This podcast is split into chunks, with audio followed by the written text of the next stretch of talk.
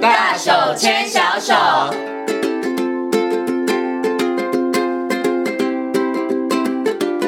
这里是教育广播电台，您现在所收听到的节目呢是《遇见幸福幼儿园》，我是简晴。接下来呢，在节目当中呢，我们要进行的单元是“大手牵小手”。很高兴的在今天节目当中呢，为大家邀请到奇威儿童专注力发展中心的执行长廖胜光光光老师呢来到节目当中哦。我们继续呢要来跟大家所有的爸爸妈妈还有老师们来讨论的呢，就是孩子视觉发展方面的问题。Hello，光光老师你好。各位听众，大家好。嗯，其实啊，在前几集的节目当中，光光老师有跟大家谈到了孩子的视觉发展呢，真的不只有视力而已哈，它其实还包含了很多的面向哈。那我们也希望呢，透过这些面向比较有系统，然后比较深入的跟大家呢来分享之后，爸爸妈妈呢可能在日常生活当中，其实有一些小细节，你稍微注意一下，你就不会到孩子哎，为什么东西老是找不到啊，或者是为什么写字常常左右边颠倒啊，或者是呢，哎，好像呢你有。看到了，但是似乎好像没看到哈，那这些状况就可以解决了。那么在今天节目当中呢，要跟大家谈到的这一个呢，叫做主题背景。好，其实呢，我光看名词名词，我的解释就是应该有很多的东西吧，像那个背景图一样。我想是不是可以先请光光老师来解释一下，什么叫做主题背景啊？主体背景大概就是定义是在复杂的环境之下，它可以轻松的找到呃主要的目标。嗯哼哦、比如说在一层混乱的这个衣柜里面，诶，他可以找到他自己那一双袜子。嗯哼哦、就是在混乱的环境下，他可不可以找到一个主体？哦，那可是有的时候爸爸妈妈说啊，原来这个叫做主体，就是孩子的主体的这个背景的发展。可是有的时候我常常听到爸爸妈妈说，你就是没有用心，所以东西在你面前都会找不到。请问一下光光老师，他真的就是那个主体背景的这个发展有问题，还是孩子真的是心不在焉呢、我要怎么去判断呢？基本上哈，呃，如果你在一个很干净的地方，然后放一个物品，那、这个小孩就可以轻松找到。嗯哼，那如果你放在一个复杂的环境之下，还是同一个物品，但这个孩子找不到，嗯，那他可能卡到的东西就是主体背景分辨的问题。哦，OK，好，如果两个都找不到，你就表示漫不经心了。啊 也是蛮不就是爸妈可以做一个小小的测试，就是连很干净的背景没有什么干扰，他也找不到，那就表示心不在此，他可能心在别的地方，他可能在想别的事情了哈。好，那我们接下来就想要请问一下光光老师哦，那为什么孩子的主体背景会有问题呢？到底是在成长的过程当中，或者他在视力发展的过程当中，诶，我们疏漏了哪一个部分，所以才会造成他的主体背景的那个寻物能力，或者是找到东西的物品的能力有点问题呢？哦 呃，主体背景实际上是跟这个小孩子在呃生活当中他寻找东西的经验有关呢、嗯。哦，如果他经常需要做找东西，那当然他这个主体背景区变就会越来越强。哦，就练习的次数多对了。嗯，但是相反的就是，如果爸妈都帮他准备好，那他当然就没有练习嘛。嗯哦，那等到九岁，你要教他教他说，哎、去找东西，他大概都找不到。嗯哦，所以那个还是跟生活经验有关。哦，嗯哼对，只是跟大家想象不太一样，就是小孩子主体背景的区别，实际上并不是长大才练习，不是四岁五岁的时候才练习，他是在小婴儿时候就练习了。嗯，哦，只是小婴儿看东西跟我们不一样，哦好、大概在呃八个月以前的小孩子很好玩，就你放在一个东西固定放在桌子上，他是找不到的，嗯因为对他来说那个就是个背景。是哦，但是你会发现小婴儿很可爱，小婴儿对移动的东西就特别有兴趣啊、哦嗯因为呢，所有东西都不会动，只有那个会动，那个就是主体。嗯，所以小婴儿就很好玩，他对于会移动的东西就会特别有兴趣。是，哦，那渐渐他当自己会移动的时候，他会分辨啊，背景是完全不会动的，在比较前面的地方，嗯诶，那个东西感觉会有一点点动，虽然动的幅度比较小，哦，是，哦所以他经过他诶看移动的东西去做搜寻，然后再是移动自己的身体，诶，看到物品轻微的变化，渐渐他就可以区辨啊，什么东西是背景图，嗯什么东西是主体概念。哦，所以其实从小朋友 baby 的时候，他就在发展这种眼睛的这个呃视觉的主体背景的部分。所以，光光老师，您刚刚这样讲话，是爸爸妈妈小的时候真的要常常这样，譬如说他要动来动去，或者拿嗯东西在孩子 baby 的眼前晃来晃去，这个部分上面也会加强他从小的时候，从 baby 婴儿时期，在这个视觉上面的主体背景的一个发展嘛。对，是的，嗯就是呃，我们经常呃带孩子的时候，可能我们动作要稍微的明显一点要点，夸张一点啊嗯的、对，哎、让小孩子察觉到啊，这个是一个独体。独立的，好、那当然，现在有一些小孩子前景背景区别比较弱，主要原因是他带他活在呃生活当中，他看太多电视了，嗯，那电视就是一个平面的，对，所以就没有什么主体和背景嘛，嗯，嗯所以那个框框都是对他来说都是主体，是，所以他在主体背景啊发展上就会稍微的慢一点。哦，所以这样讲起来的话，如果小朋友他的主体背景发展有问题的话，可能跟他看太多的电视有一点关系了，是他区辨上面会有一点困难。然后再来就是他的生活经验上面可能也是比较缺乏的。如果爸爸妈妈都帮他准备好，他其实生活当中没有什么机会，他需要真的在一堆杂烂的东西里头去找，他可能在这个部分上能力也会比较差一点嗯对点，没对不错对？那我想请问一下光光老师，如果我知道有些妈妈真的很能干，东西都整理的非常非常整齐，嗯那这样子的话，是不是有时候我们要刻意营造一个比较杂乱的环境， 让小孩子找一下？否则我都是很整齐的，他会不会不容易找啊？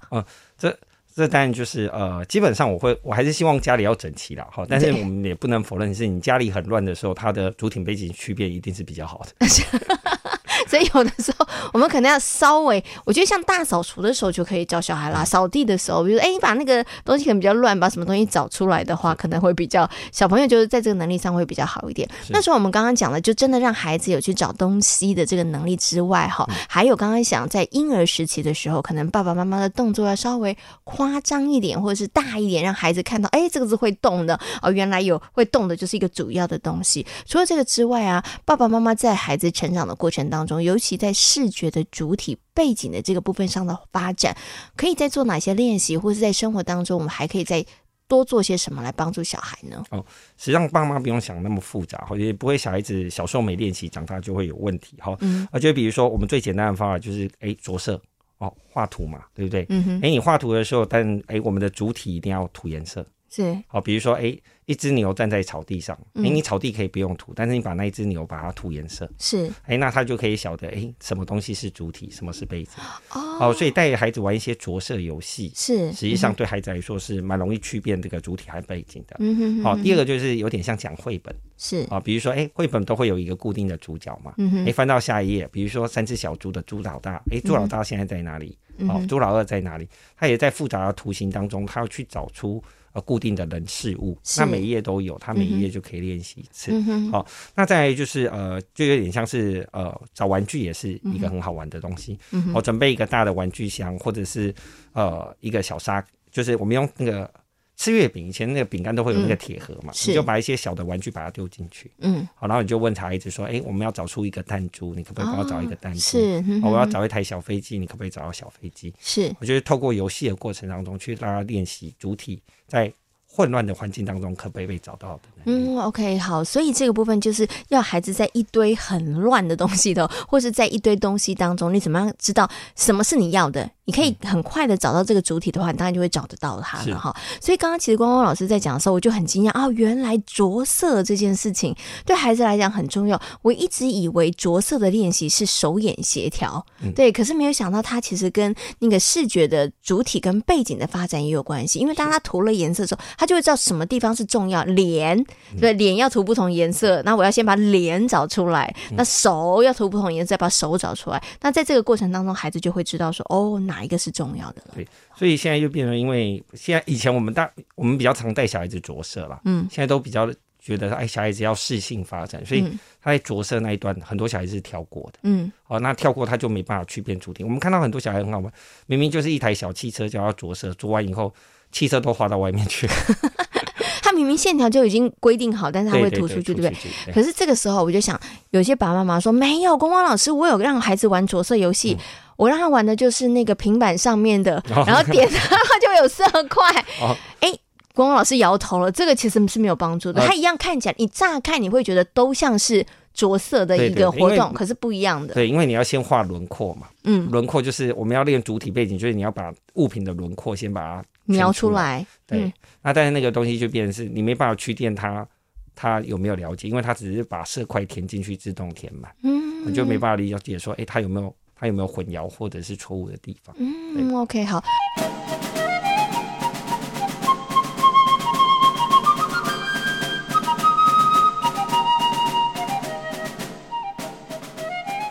所以乍看起来你以为都像是填色活动啊、哦，可是其实你这就是细节的部分了啦。哈，那如果小朋友他们真的是拿色笔开始画的话，像刚刚光光老师说的，他可能就要先把框到底是哪个界限，我要先把它框出来嘛。哈、那这个对孩子来讲，他就会有一些帮助了哈。是所以我们刚刚有提到了，有一些活动呢，其实是爸爸妈妈在日常生活当中就可以变成你的家庭活动了啊，嗯然后就跟孩子一起来做，就可以帮助孩子很快的可以找到一堆事物当中的这个主体啦。是嗯有着色，然后读绘本也是一个很好的方式哈。好，那我们接下来呢要谈谈的是另外一个也是跟视觉发展有关的哦、叫做空视觉的空间发展。好，这个视觉的空间发展是什么呢？嗯哦请问龚老师？呃，它实际上就很简单，它是定义两个物品之间的相互关联性嗯。哼，好、比如说今天我换一个菱形，然后旁边有画一个圆圈圈，哦嗯，好、这个就是菱形在左边，圈圈在右边，嗯啊但是如果把它交换过来，这两个就是不一样的图案，是，哦，所以呢，它主要是定义在呃两个物品在相对的空间中的相对位置，嗯哼哦嗯，哼，那这个东西会跟什么东西有关呢？这会跟那个国小的时候小孩子写字左右颠倒有关，嗯哼，哦，就是他们经常会把这个部首和部件的交换。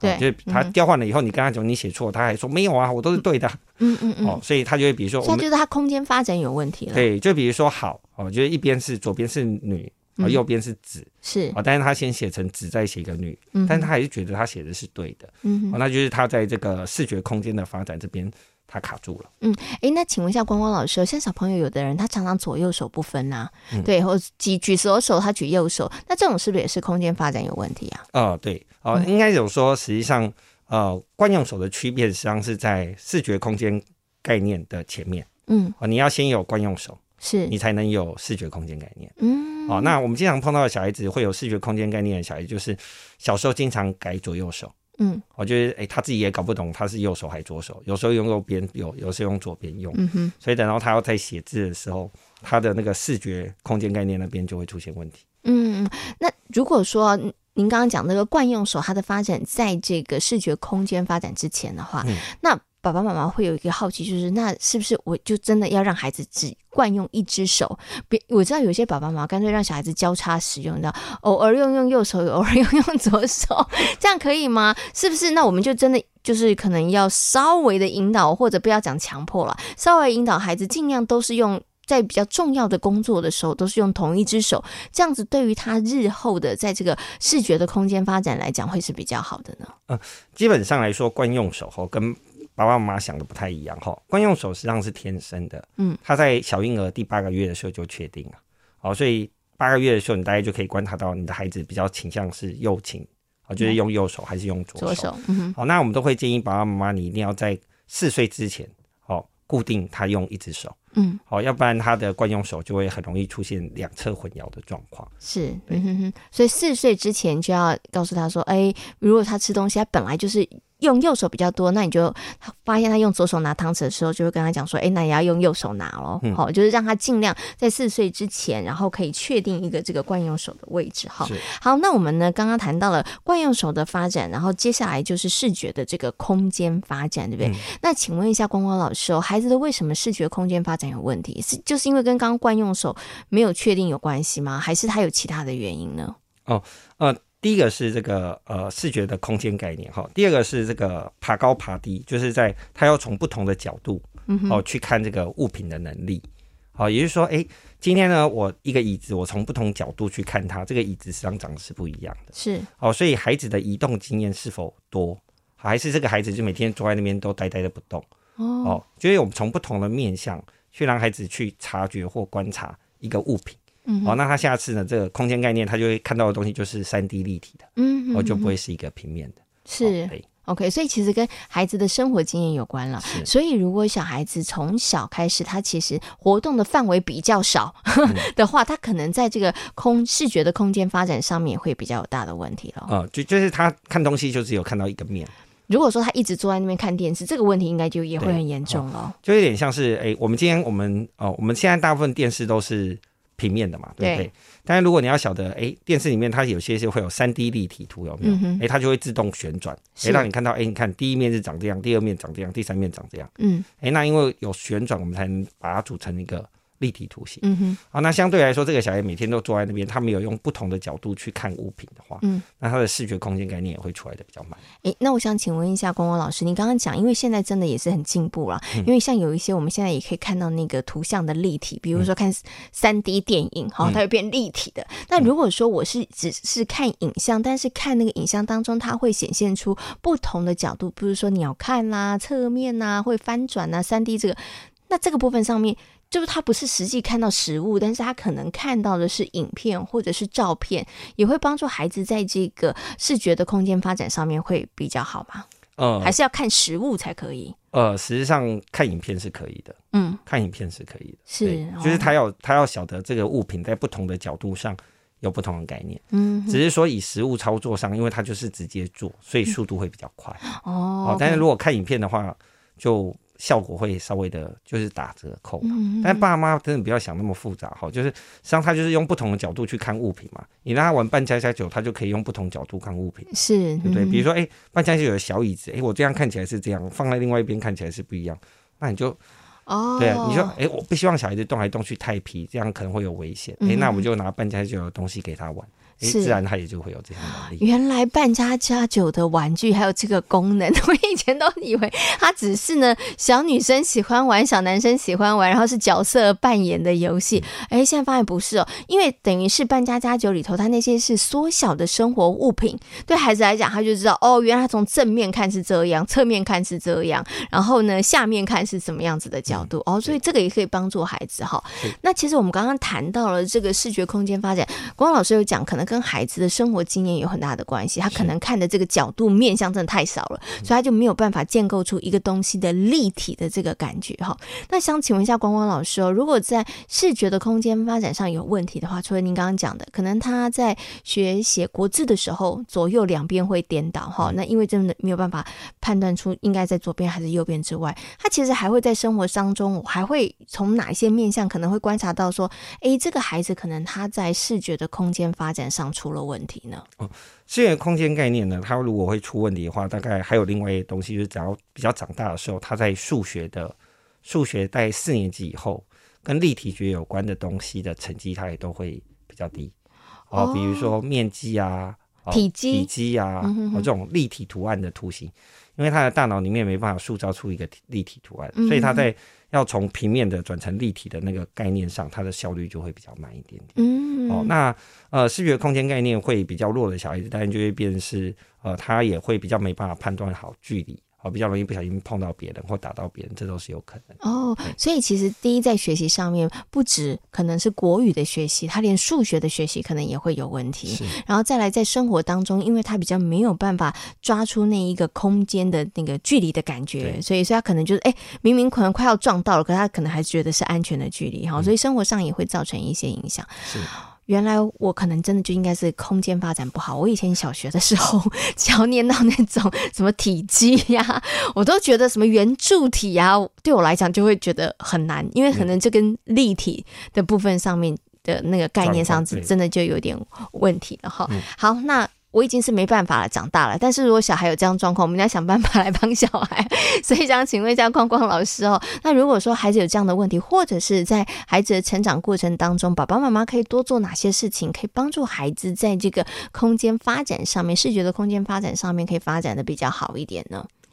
呃，实际上视觉空间发展哈，我们最建议的东西像半家家酒，我们刚刚讲的半家家酒哈，哎，当然不是半家家酒，不是说哎我们拿一个碗这样给他干杯这个哈，就比较像是有一些家具啊，有一些家具的道具，甚至有一个房子，嗯，哎，小孩子就会自己去放，哎，这个家具他要放哪里，这个东西他要放哪里。那透过他在操作玩具的时候，他可以用不同的面向去看待一个玩具，嗯哦，那他的立体觉就会渐渐在他的大脑中成型。嗯哦，那第二都第二个最容易的方法就是叠那个叠那个积木，哦，嗯现在有很多那种木头的积木。哎，那我们就会可能就会让他去叠一个城堡啊，用积木叠一个火车，哦哦，那去让他晓得，哎，不同的物品哦，我们看照片嘛，我们要把从平面的东西转换成立体的东西，嗯好、所以我有一个示范的呃卡片，哦嗯，好、然后他要做出一模一样的图案，哼好、哦，那这就是从平面转成立体，是那这部分当然对孩子的帮助也会蛮大的，哦嗯。哼所以你看，小孩子很爱玩积木，就在明明就那几个也没什么好玩的，但是他叠来叠去就很开心，哦。是那实际上是他在练立体觉的概念，嗯哦。哼那在还有一个就是我们最常用的，实际上反而就是七巧板。嗯，好、但是这边的七巧七板，巧板它不是平面的吗？啊呃，我们要让它做的东西就是呃，它要在不同的放在相对的位置。嗯，哦，就是哎，左边和右边，它会不会了解？对哦，所以七巧板虽然它是平面，但是是可以强化那个左左右上上下下。对对好，哦这样子的一个概念，就是按照可能我有一个七巧板的图形嗯对图案，那你就是按照我那个图案开始放了，对对，然后什么东西放上面，什么东西放左边，放右边。那这时候，因为它视觉空间概念比较弱，所以这时候它的七巧板，我们就建议要用不同颜色的嗯哦，就是哎、呃，它如果是我们那上次在讲那个视觉区变的时候，是要用呃同样颜色的。嗯，好、那这个这个就是要使用不同颜色的，是让大家有更明确的了解说，哎、东西红色的在左边还是在右边？嗯，哦，那帮助他视觉空间这边出来的比较快。嗯哼，OK，那我最后想请问一下光光老师哦，因为我们今天也有谈到了这个呃视觉里头的主体背景，对不对？你前面有讲到主体跟背景，它其实从 baby 的时候就可以发展。那像是这个空间的这样子的一个呃发展，视觉的空间发展，大概几岁的时候，我们其实家长就可以在这个部分上面，因为我们刚刚听的，不管是七巧板或是搬家家酒，好像感觉都是孩子年纪要稍微大一点点的哈，他们好像才开始慢慢发展出这样的能力，是不是？就比如说三岁、四岁的时候才开始做这样的训练呢？还是在他们更小的时候，其实我们就可以做一些事情呢？呃，如果是这个呃视觉空间概念，好，视觉空间概念实际上会跟他的身体移动能力有关。嗯哦，所以小孩子从大概第八个月的时候，他开始会做身体的移动之后，他就会开始在视觉空间概念就会比较出来。那只是说，在两岁之前，小孩子是透过移动自己的身体来了解自己、自己跟环境的关联嗯性。哼那等到两岁之后，他就是可以做物品操作了。嗯哼哦，所以大概就会变成是像搬家酒，大概两岁以后我们就可以做嗯积木堆叠，我们大概也两岁就可以开始做。嗯哦，哼但是如果要七巧板，大概就可能要到四岁以后才能做。嗯哦，哼所以它这是一个连续的过程。嗯，OK，所以呢，大概你可能搬家家酒啊，或者积木这个两岁之后，可是像刚刚光光老师讲，比如说孩子可能可以爬的时候，他就会去探索，所以在那个时候，是不是爸爸妈妈也应该让孩子多去爬一下？他可能看的东西多的时候，那个对于事物的立体的那个概念上面也会慢慢的建立嗯啊，，对，没对错不，对？好，对， OK 就是呃，如果就是我们因为孩子的安全，我们就是限制让孩子都不做，嗯哼，然后让他都只是看电视或绘本。哦，嗯现我现在有很多妈是不让孩子看电视，但是就嗯让他看绘本。但不管是电视或绘本，它都是平面的东西，嗯哼，因为在平面的东西，你就很难建构它立体的概念。是，哦，所以呃，不只是要让孩子坐在那边静静地读书，你还要让他更多生活探索的部分。嗯，OK，所以我们今天在节目当中，我跟大家谈到了孩子的这个视觉发展，我们提到了这个主体背景的这个发展，还有呢孩子的空间发展，我都发现了一件很重要的事情，就是爸爸妈妈真的都要让孩子多去尝试，要多去看，对不对？空间发展就是让孩子去探索，看看哦，什么东西它是立体的样子，对不对？然后呢，这个主体背景的部分的发展呢，其实爸爸妈妈不要做太多，要让孩子常常去找东西， 这样他们的能力才会慢慢的在这个视觉上面会发展的更好哦。好，那今天呢也非常谢谢光光老师呢在空中跟所有听众朋友所做的分享，谢谢光光老师。谢谢。